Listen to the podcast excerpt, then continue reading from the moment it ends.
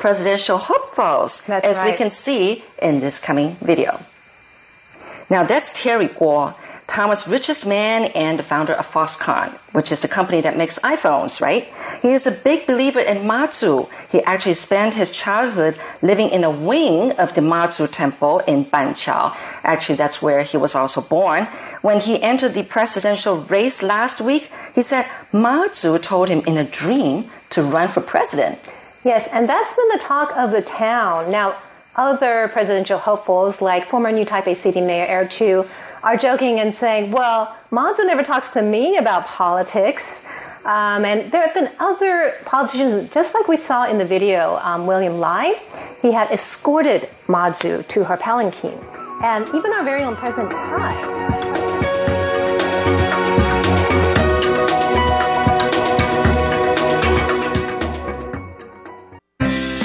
What's this all about? Why are they doing that? What's going on here? It's Curious John. What is he curious about today?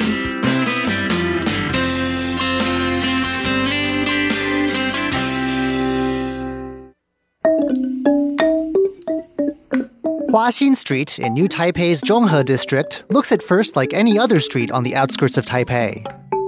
It blends perfectly into its surroundings, clogged with scooters and jammed with shop fronts that overhang the sidewalks to protect them from the rain. As you get close to Huaxin Street, though, you begin to feel that even though everything still looks familiar, you're not really in Taiwan anymore.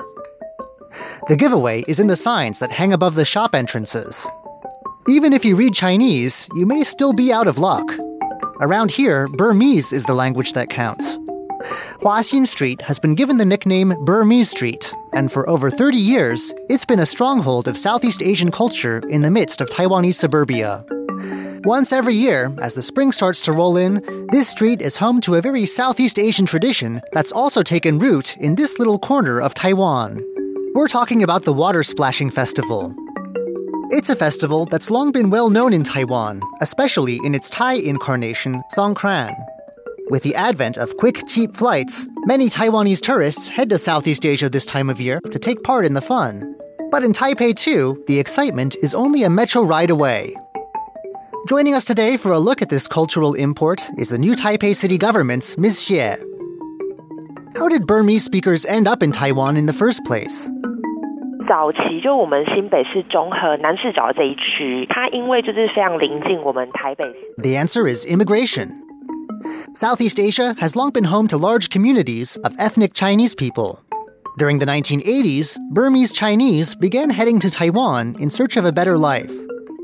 Near Huaxin Street, they found the perfect setup an area with a low cost of living just a short ride away from downtown Taipei, where all the high paying jobs were. From here, they could work in the city while also living well. 之后，因为这边就是这些朋友越来越多，所以为了照顾就是可能家乡人的饮食需求，开始在华 These new arrivals tended to stick together, and eventually they became concentrated on one street, Huaxin Street. A lot has changed since the first members of this community arrived. For one thing, the country they came from has been renamed from Burma to Myanmar. Many have since had children, and a new generation has grown up here in Taiwan. But the connection with Myanmar remains strong. Even today, Huaxin Street is lined with little Burmese eateries and specialty import shops. And a love for the old Burmese water throwing festival has only grown with time. 泼水节的话，它其实是东南亚地区很多国家的一个很盛大的传统，他们在庆祝新年的。 As the name pretty much makes clear, the water splashing or water throwing festival involves splashing people with water. Ms. Xie says that in several Southeast Asian countries, the start of a new year is traditionally observed in mid April, and the water festival is a way of ringing the new year in. In the case of Myanmar, this New Year celebration is called Thingyan, and the holidays become a part of life on Burmese Street too. 在礼佛结束之后呢，他们会用清水，就是互相的泼洒。这个泼水的动作其实就是象征。Ms. Xie says that after a visit to a Buddhist temple in the morning, people hurl water at each other as a way of wishing blessings to one another and washing off any bad luck from the year gone by. The more water you have thrown at you, the better you'll fare in the year to come. 一九九八年开始办的，借由泼水啊、浴佛的仪式。 In 1998, the local government here took an interest in this tradition and started holding official cultural events centered on Burmese Street. Since then, these events have grown and evolved. Burmese culture is still important. For instance, it's the theme of this year's celebrations. but since the event began, the variety of Southeast Asian groups living in Taiwan has grown, and other traditions, Thai, Cambodian, and Lao, are also a focus in certain years. Whether they come as immigrants, temporary guest workers, or long term residents, these Southeast Asians are an important part of Taiwan's social fabric, and the Water Splashing Festival on Burmese Street is a way of celebrating Taiwan's growing cultural diversity. Those who grew up celebrating can enjoy a familiar festival, and importantly, those who've grown up here in Taiwan can get to know more about their new neighbors. 然后接下来，例如说像我们的太刺激的水战龙船，就是我们直接在华新街上面，我们就摆了。 Of course, water fights are the highlight of the festival. And when it comes to water, New Taipei's Water Festival delivers. Ms. Xie says there are plenty of ways to play. There are kid friendly bubble pits with multicolored bubbles. There's an area sprayed with mist where people can pray for good fortune in the coming year. And of course, there's water fighting the old fashioned way. Two giant dragon boats are filled with water and placed in the middle of the street. From here, people can refill their buckets and water guns. But the Water Splashing Festival isn't just about water. There's a lot to learn and experience. 的另外一个八大生肖祈福，它也是缅甸这边比较特别的一个文化。像台湾，我们都知道我们是十二生肖。 For instance, this year's festival introduced Taiwanese people to the Burmese zodiac. People here know all about the 12 year Chinese zodiac, as well as the 12 month zodiac used in the West. But for many, the Burmese concept that people born on a certain day of the week have a certain sign is something novel. There are eight signs in total. If you're wondering, like me, how that works out when a week has seven days, Wednesday gets split in half into morning and evening. With its focus on Burmese culture, this year's festival also featured something that Burmese Street is known for Burmese delicacies, including some that use edible tea leaves. 玉佛区呢，我们会摆放他们的佛像在现场，大家透过旁边有水，你就可以摇起来，然后淋在佛像。Burmese Buddha statues were also on hand, ready for ritual washing. By dumping water on these statues, Ms. Xie says, participants could also receive good fortune in the year to come. This year, a mini model of a famous Buddhist site in Myanmar was also brought in to mark the occasion. 所以我们也特别引进了这个川崎风洞石佛塔的，我们做了一个比较小型的版本，好吧？ The original is the Golden Rock, or Kyaik Tio Pagoda, in Myanmar's Mon State. This is a small golden pagoda built atop a precariously perched boulder. Over a long time, pilgrims arriving at the site have coated the boulder in gold to match. Legends say that this boulder owes its unlikely stability on a cliff's edge to the fact that it sits atop a few strands of the Buddha's hair. At this year's New Taipei Water Festival, a small prayer area was set up in front of the model. People were encouraged to touch the model for good luck in the new year. The fun doesn't stop with the end of the water festival itself. 活动内容包含亲子体验活动，或是主题电影的放映。东南亚的市集包含东南亚的料理教学。 Ms. Xie says the new Taipei city government holds more than a dozen events around the water festival to try and get Taiwanese people more familiar with their neighbors to the south. There are family events, movie screenings, Southeast Asian markets, and even cooking classes. Meanwhile, events for the Southeast Asian community continue year round. For the city, this is especially important as the number of Southeast Asians living and having children here continues to grow. 我们的图书馆其实也会举办一些主题的文化书展，像新着名的文化书展也是我们办过的，或者是说 As the city works to forge ties between Taiwan and Southeast Asia, books have become one important tool. From time to time, the city's libraries hold events featuring Southeast Asian writers and artists, introducing new works to Southeast Asian patrons. There are Southeast Asian book exhibits, and just two metro stops away from Burmese Street, there's now a special reading room at the National Library dedicated to speakers of Southeast Asian languages. The first Burmese Chinese arrivals, some 30 odd years ago, have since been joined here by people from other parts of Southeast Asia. Those who celebrate the Water Splashing Festival now come from a variety of backgrounds. But as the new Taipei city government's discovered, nothing brings people together quite like a good old fashioned water fight.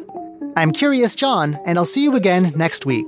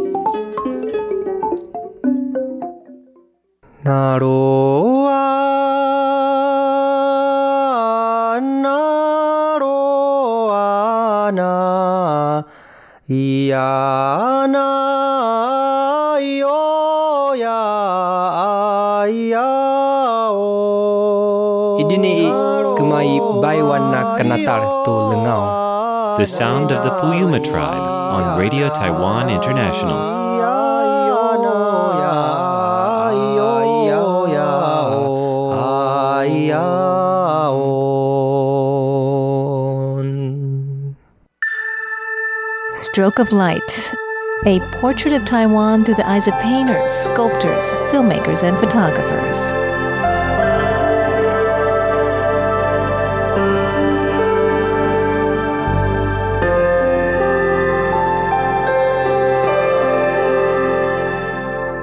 Hello and welcome back to Stroke of Light. I'm Jake Chen. In the past few weeks, we've been looking at the paintings of Yu Peng, a late painter who excelled at a number of disciplines. And over his lifelong career, he has accumulated a body of work that is comprised of charcoal and pencil sketches, ink brush paintings, as well as oil and watercolor paintings. Currently, at the Taipei Fine Arts Museum, his solo exhibition is being held, and those who are fortunate enough to get to visit the museum in person will get the opportunity to see more than 200 pieces of artwork.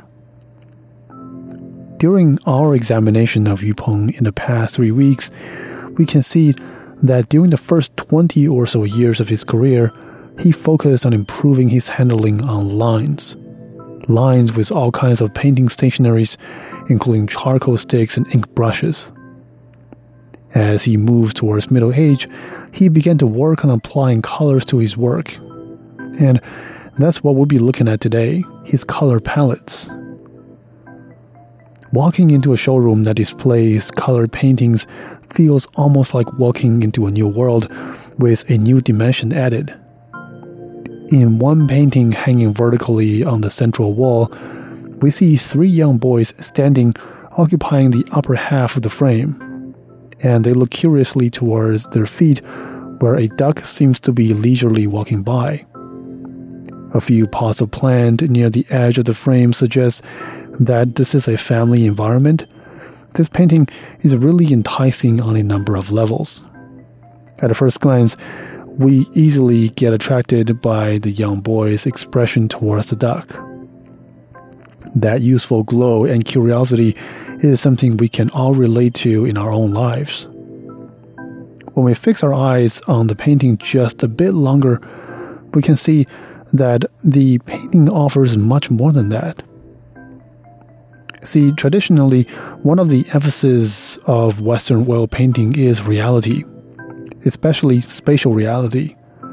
The relationship between the objects that are close and far, the way lines and angles are painted, etc., all had to follow a set of doctrines since the paintings should resemble the real world.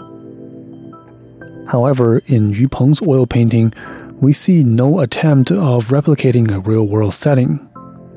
The boundary of the room is not painted, Yu didn't paint the duck in a way that we can see its location with respect to the three boys.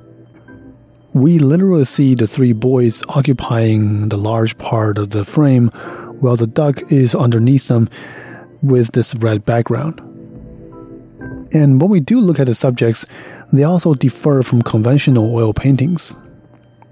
Yu has painted their faces with just simple lines and therefore we, the viewers, don't see realistic human faces with believable skin tone and complexion. Instead, we see just a contour and the direction of their gaze. The boys don't look like real humans, but rather characters of real humans. And that quality makes their every move and facial expression more attractive. Yu has painted many paintings in this style, where he simply places characters on canvas all bunched together with little care about whether these elements all make sense in a real world setting. We can even say that he hasn't made oil paintings in the traditional sense. It is more like he's applied oil color on sketches and ink brush paintings. And the result is a fusion of Eastern and Western aesthetic elements, an emphasis on the spirit of people with a connection to realism, And that concludes Yu's own life in a way. He's been immersed in multiple art disciplines throughout his life, and what he produces often cannot be pigeonholed in just one category. He is multifaceted, and so are his paintings.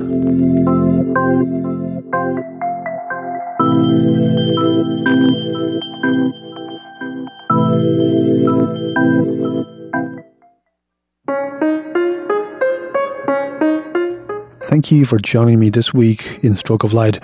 We have concluded our four episode mini series that covers Yu Peng's paintings, and I hope you've enjoyed his work. Next week, we'll be looking at something a bit more conventional, but every bit as stunning the black and white photography work by British photographer Christopher Taylor. Thank you, and please tune in next week. I'm Jake Chen.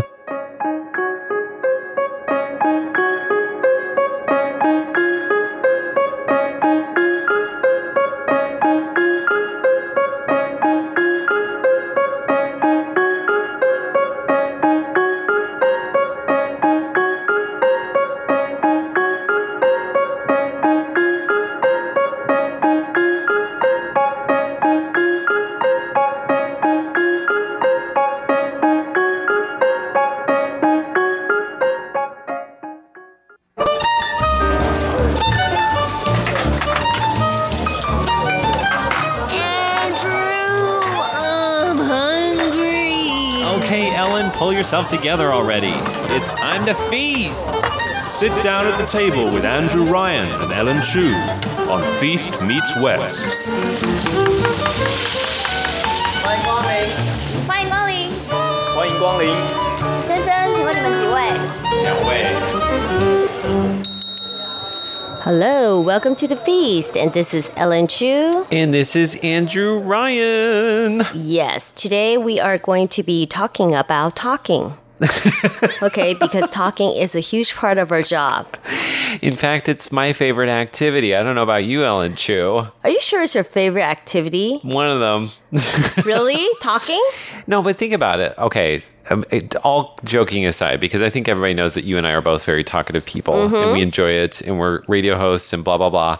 But don't you like sitting down with friends and family and just like shooting the Right. right? Don't you Uh-huh. like to just hang out and like chat and like catch up and like spend time with the people you love? Yes, you know, but after I got into the job of talking, it seems like whenever I sit down with my friends, I like to take the part as listener, listener more. Oh, I feel that too. I feel like Sometimes I just don't want to talk anymore. yes, I'm tired of. Well, I, Right. I, I am not super interested in talking about myself. The scary part is I have two talkative ch- children.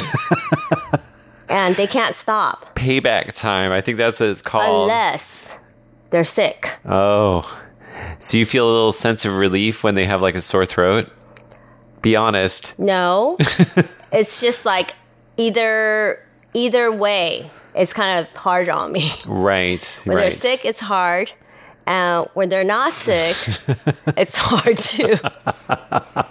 So, what does your like your mom think about this? Does she? I mean, because you were talkative as a child, or no?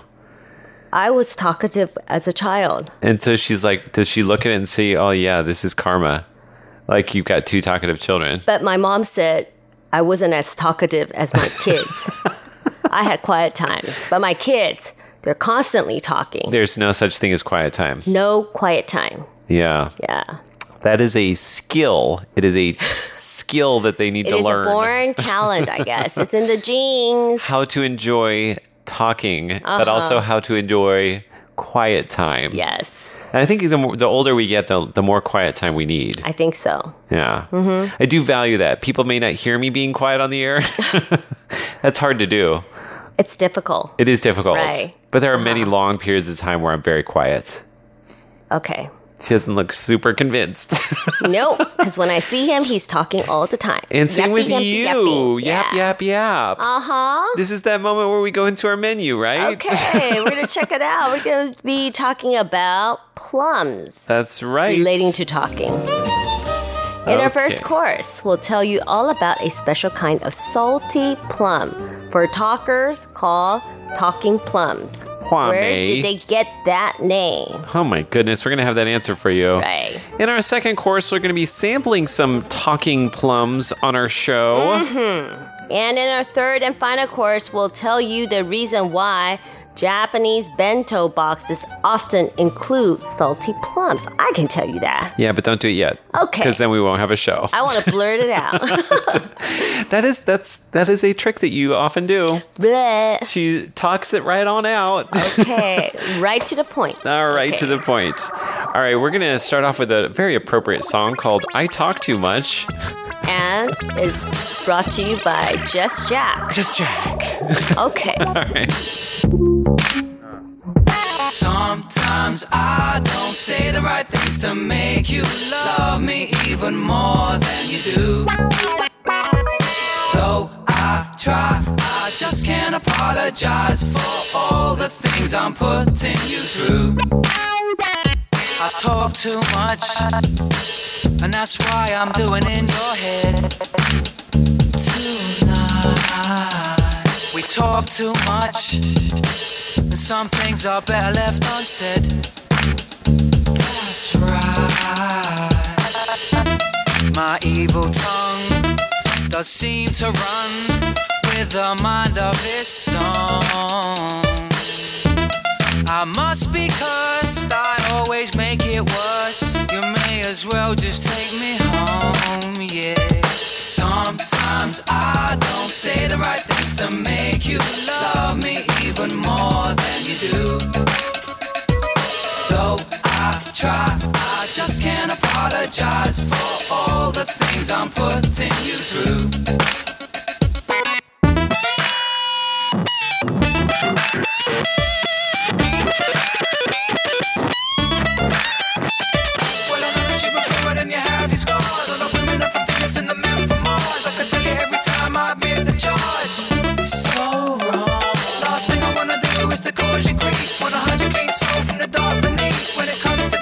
I can make this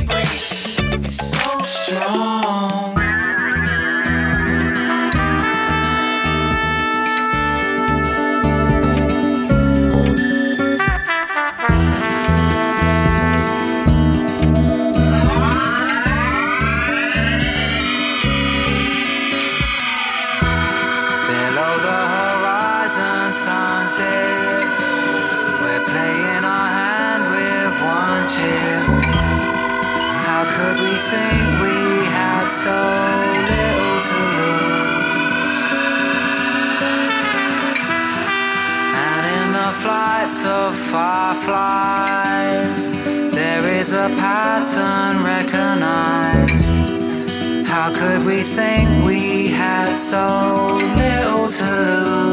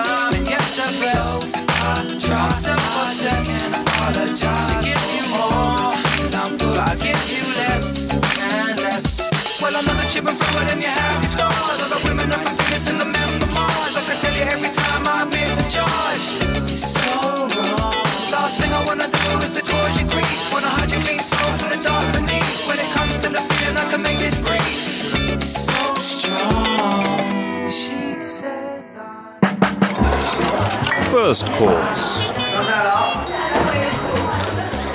Okay, Alrighty. talking plum, plums, and it's kind of liangguo lingshi. It's kind of the cold fruit, well, Snack? kind of snacks, right? And it tastes a little bit sour and sweet and tangy, or even tart sometimes. right? Mmm. So the most important thing is is that they begin with these Japanese plums called qingmei or ume, right? Mhm. And then uh, they are called huangmei. Why are they called yellow plums? So then they when they do is they wash them and then Preserve it. they preserve it for several months it takes to, I didn't realize it took that long to preserve them. Yeah, it took a long time. And then they dry them and then they use sugar and other kinds of like Additives. flavoring Mm-hmm. and then they uh, keep like I guess drying them in a different lengths of time. Mm-hmm. And then at the end they're called huamei or talking plums. So where does it get its name, Ellen Chu? Well, uh, in there is a saying that Hua Mei, talking plum, is when the uh, storyteller Shuo Shu Xianshen they use it to you know to generate more of the moisture in their mouth saliva yeah saliva because they're always telling stories and reading storybooks for a long period of time okay so we should have some I think we should have some. Well, we do have some here in the studio. Right. That's really a good thing. So in the old days, you know, it's like drinking water is not like handy. You can't just get, you have to go to the well and you have to like, you know, whale it up, right? So they put one of these salty, tangy, sweet plum in their mouth. And so basically, It makes you produces salivate. yeah, Yeah. salivate. So you're Oh. drinking your saliva. Interesting. And you know, in the old days, they said that the um, the storytellers, their books were called huaben or like talking scripts. Mm-hmm. And then, of course, plum is May, so you end up with hua Mei or talking plums. Hmm. Now, it has another uh, name in Cantonese because Li Hing Mei, Li Hing Mei. which is traveling plum. So Liu Xing Mei in Chinese, in Mandarin Chinese. Mm. And I guess that's because maybe when they went uh, traveling, people would eat these plums as well. because you get thirsty. Get and you thirsty. can't get water all the time. I might have something to do with your like getting car sickness too. Right. So, what do you need to make it? You need um, plums and sugar and Sugar and sugar and, and l- anise right and also vanilla powder. Oh, I didn't know there was such a thing. I know. So, and we already explained how you do it. Um, but also, they have this thing called Li Hing Mei powder. So, it's like plum Mm. powder that is made from uh, grinding the plum skin that has been Mhm. pickled and combining it with licorice, red food coloring, salt, sugar, and occasionally aspartame or saccharin. And it can be used as a flavoring, so people will either sprinkle it on candy. We we Or- eat it with fruit. What like kind of fruits? Oh, gua- guava. and tomato. and tomatoes. Mhm. I think in Hawaii they eat them with pineapples, with Yeah. mangoes, or even in apples. Mm. And sometimes they'll put this li hing mei powder on gummy bears, Mhm. or gummy worms, sour wa- watermelon candies, sour patch Mhm. kids, shaved ice, all kinds of Mm. different applications for this li powder. Mm-hmm. I think it's a mm-hmm. big deal in Hawaii. I think so. Yes. So we're going to actually sample some of these talking plums when we return in our second course, but okay. we have another song. All right. So we will be sharing you this song by Eason. It's called 不要说话, Don't Talk. Okay. So we start off with the song is I Talk Too Much, and then the second song is Don't Talk. Right. All right. Back in a moment with our second course. Uh-huh.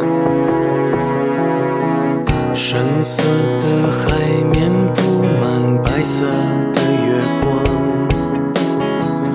我出神望着海星不知飞哪去，听到他在告诉你，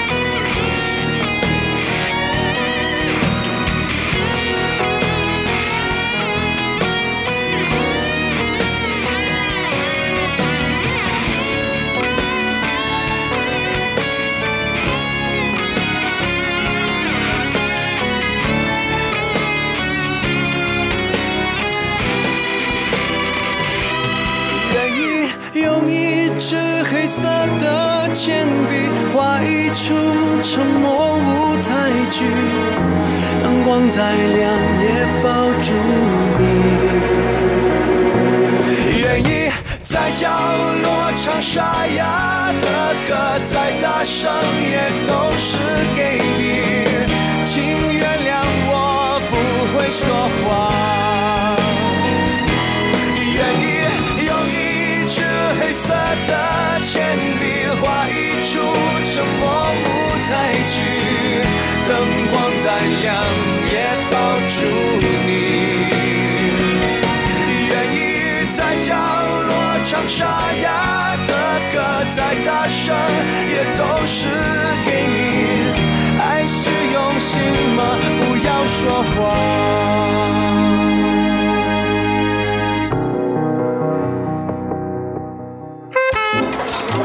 Second course. Okay, we have two types of plum. One is huamei, the talking dry plums, and also shaoxing plum. So that's like, it must have Shaoxing wine. It should marinate it with it. So let's try the same one at the same time. And usually the shaoxing mei, people put it inside the shaoxing jiu. Oh. When they drink it. So maybe it doesn't have any Shaoxing Yeah. flavor in it. It's only. When they drink shaoxing jiu. Why do they do that? To make It- it, flavorful? Because, yeah, I, I think so. Because shaoxing is kind of like burning. It has that burning effect. And so the sweetness of these plums and the sourness will cut the burning sensation. It would make you feel that it's easier to go down. But they also put them in beer too, right? I think so. So both these kinds you could put in beer. Let me try the uh, the uh, the what is this one? The, the talking plum 1st Hmm. Definitely sweet. Mm-hmm. Definitely chewy. Mm. Definitely Oh. salty. Oh, The Shaoxing one is terrible. it's really salty. Oh, it's not meant to be eaten. Mm-hmm. I had no idea. It was two for 49 NT, Ellen, so I got them both. Try it. oh, it's all salt. Right? It's totally covered in salt on the outside. So it's kind of like people drinking tequila. They put salt. yeah, it's the same kind of. Oh, oh man, that's like over salty. I know. that was a mistake. Big mistake, okay? so note to self: If it says Shaoxing plums on it, don't eat them like just by themselves. I know. It should say don't eat it alone. I know, right? Something like that. Warning. What if your kids bought it? I know. Oh my goodness. Ooh. But I All like right. I like the the talking The plums. uh-huh. The tastes very nice. Yeah. Do you feel yourself salivating? Mm-hmm. Like instantly. I think it's the salt that makes you salivate, right? But it makes me want to drink water. I know. Right? Well, you can drink your saliva. it's a bit much, A little bit too much. but I think that maybe is also because we had that terrible one in between. I know. If we hadn't hadn't that one, this one would probably be I just know. fine. Is terrible. You should throw in your coffee. Um, no. but thank you. Pair it with coffee. We should have done that for our coffee show that one Mhm. week, right? Yeah. But I think this is actually good. This is I could see us eating these while doing our show. Mm-hmm. But not the Shaoxing. Not this Shaoxing one. That was a big mistake. Mm. Okay. Big warning there. I have to say though, this is also an acquired taste. Mm-hmm. I think a lot of people having the talking plums would also think it was really unusual because it's very salty and very sweet. Right. So if you don't like anything sour, Mm. don't even try it. Because the salt and the sweetness really kicks up the sour a Mhm. ton. Ooh, okay, that might be enough for me. Yeah, that's it. So that's the Talking Plums. Mm-hmm. Uh, you can check it out. You can find it. Uh, they're called Li Hing Mui, L I H I N G M U I in many places. Mm. Otherwise, they're called preserved salty plums. Wow. This one just says preserved flute. Fruit. Mm. Sorry. Flute. it's not a flute, it is okay. a fruit. All right. So, shall we go into our third song today? Yes, definitely. This is 如果冰箱会说话. If the refrigerator could talk, what would your refrigerator say, Ellen Chu? It would say. please clean me up. I was just gonna say that's what mine would say. It's Yeah. like it's like there are many overdue things. I know. Expired Please things. Clean me out. All right. All right, let's have a listen to this. This is by uh, Liang Jingru. We'll be back in just a moment with the reason why Japanese bento boxes often include salty plums. Okay. 有些事你不必问，有些人你不必等。 许多细节已淹没，还记得那副歌。情话被现实反驳，还不如一句情歌，安慰了寂寞，也喂养寂寞。听着那熟悉前奏，回忆你流成河，淹没你我。那些情歌是我为你唱过，别后那片天空，没有如果没说的，希望你会懂。爱很忐忑，是你陪我走过，情歌没有告诉你我，只唱勇气没勇气，还是没结果。醒时分，谁会陪你数伤痕？许多细节都复活，当唱起那首歌。有些话并不能说，却能够不断安可，它让你感动，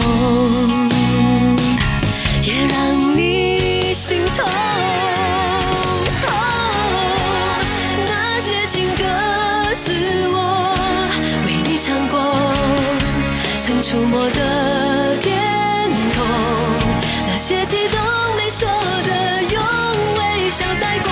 爱很忐忑，是你陪我走过，情歌没有告诉你我，只唱勇气没勇气，还是没结果。爱是什么？感动宇宙，感动不了你，又算什么？是个是寂寞的出口。那些情歌是我为你唱过，再没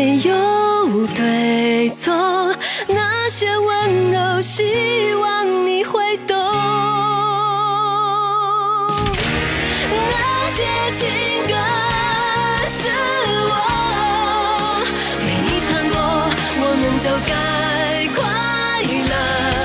那些承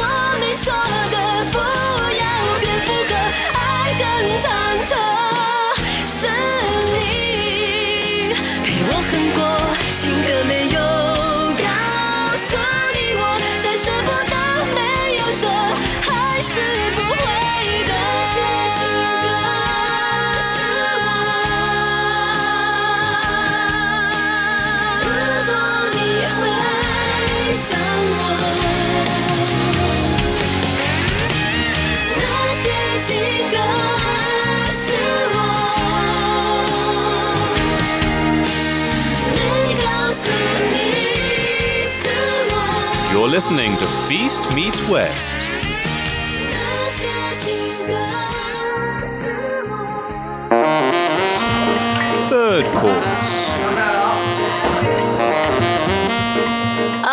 Alrighty, so third course, we're going to be talking about why Japanese have that umeboshi, the plum, inside their lunch bento. That's right, salty plums, right? Right. Are those called umeboshi? Umeboshi. Oh, I learned something new today. Yes. So, thought, isn't there kind of alcohol called umeboshi? no. Oh, okay. Okay. I feel let down. All right. I let myself it's the down. umeshu. Umeshu, that's right. Oh, look at you. That's that's like chimejo, right? Yes. See, my Japanese not so bad. Okay. not so good. So, like in Japan, most people would see that the bento, you know, people like to have the rice like hot. Hmm. But in Japan, they don't steam it. They just eat it cold, okay? Is that done by design? Not by design, but it's just that because the weather in winter is cold, you know, they Uh-huh. just don't have the heating system. Well, I think also like when they make the different things in the lunchbox, they assume that it's going to be first hot and then it's going to sit there for a long time Uh-huh.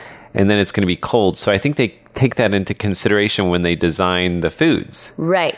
So they must have like done it once and then sampled it cold to see if it still tasted good. Right. And then adjusted it. Hmm so basically, they would, you know, put like this plum Mhm. into the rice. So this this tradition actually come from the old military Japanese military people when they're going abroad or you know they're away from home, they're on the battlefield. So they would put this Oh. into their rice. So it's red. Right. It's like this red circle in the middle of a It's white like a flag. rice. It looks like a Japanese flag. But also, uh, it has some medicinal, like, you know, remedies. It Okay. takes away, like, if you're really tired, it brings energy back. And if you're heat stroke or if you have indigestion problem, or like car sickness. Right. So if you're eating it on a train, maybe Mhm. it like a stabilizes your tum tum. right. Wow. And also, it actually increases your appetite. Oh, stimulates the appetite. Mhm. It makes you want to finish the whole lunchbox. Right. So it's like it's actually I think that the ones in Taiwan, the bento boxes on the trains also have like preserved things, but it's the yellow thing. What's the yellow thing? The yellow luobo, Oh, it's a radish. radish. Right. And that's preserved and salty and sweet as well. I wonder if it does the same thing. Right. 'Cause it's It is. preserved. It is. So it's not the plum, it's the preservation of it. It is. I, I like this, like working things out as we're on the air. Uh-huh. You know, like kind of figuring things out, Putting the puzzle together. putting it together, right? so people can hear it in action. Right. It's a beautiful thing.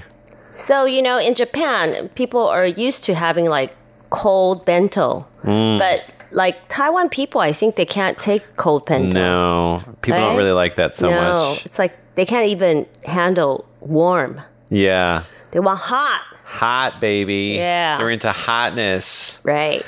Alrighty, so that's our look at talking plums. Mhm. Uh, so glad you could join us for today's program. Please do send us a letter. So we'd love to hear some feedback from you. Right. So, you know, if you never tried having these kind of like preserved plum with your meal or try to have some of these preserved plum when you're thirsty, try it. Try it and see how it works. Right. You can buy uh, these preserved plums at any Asian supermarkets. Right. All right, write to us. P.O. Box 123 199, Taipei, Taiwan. Email us at androo at rti.org.tw.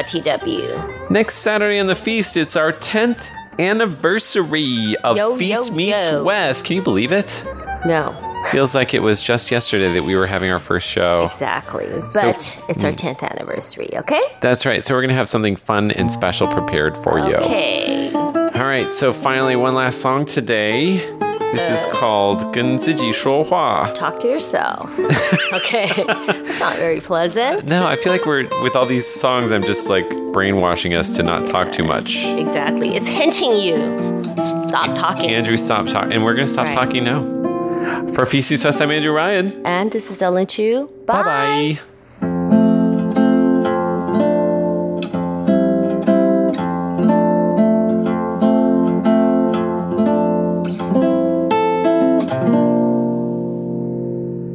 时间如马，找不到尾巴，想要优雅，房间却塞满了每一件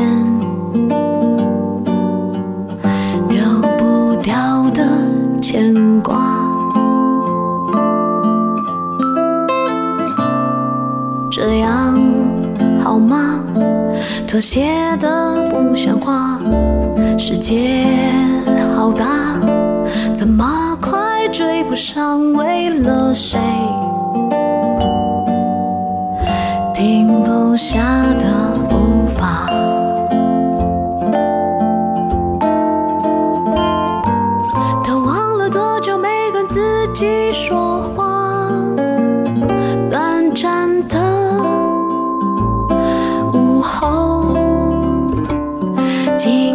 倾听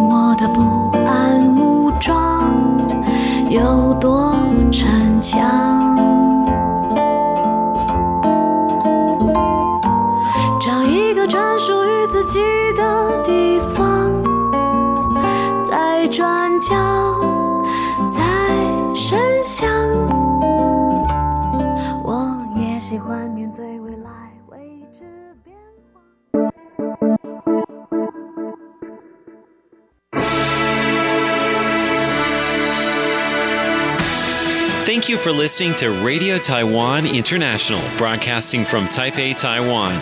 Check out our website at english.rti.org.tw. Again, that's english.rti.org.tw for the latest news and features from Taiwan. You can also listen to our programs and watch videos as well. Our 60 minute English language program can also be heard every day at the following times and frequencies. In southern China and South Asia from 1600 to 1700 UTC on 6180 kilohertz. Again, that's in southern China and South Asia from 1600 to 1700 UTC on 6180 kilohertz. And in Southeast Asia from 0300 to 0400 UTC on 15320 kilohertz. Again, that's in Southeast Asia from 0300 to 0400 UTC on 15320 kilohertz. We'd love to hear from you. Please send your comments to PO Box 123 199, Taipei, Taiwan. Again, that's PO Box 123 199, Taipei, Taiwan. Or send an email to rti at rti.org.tw. Again, that's rti at rti.org.tw. Also, visit us on Facebook. The address is fb.me forward slash Radio Taiwan International. Once on Facebook, we're located at fb.me forward slash Radio Taiwan International for videos, photos, and news of interest from Taiwan. Thank you once again for listening to Radio Taiwan International.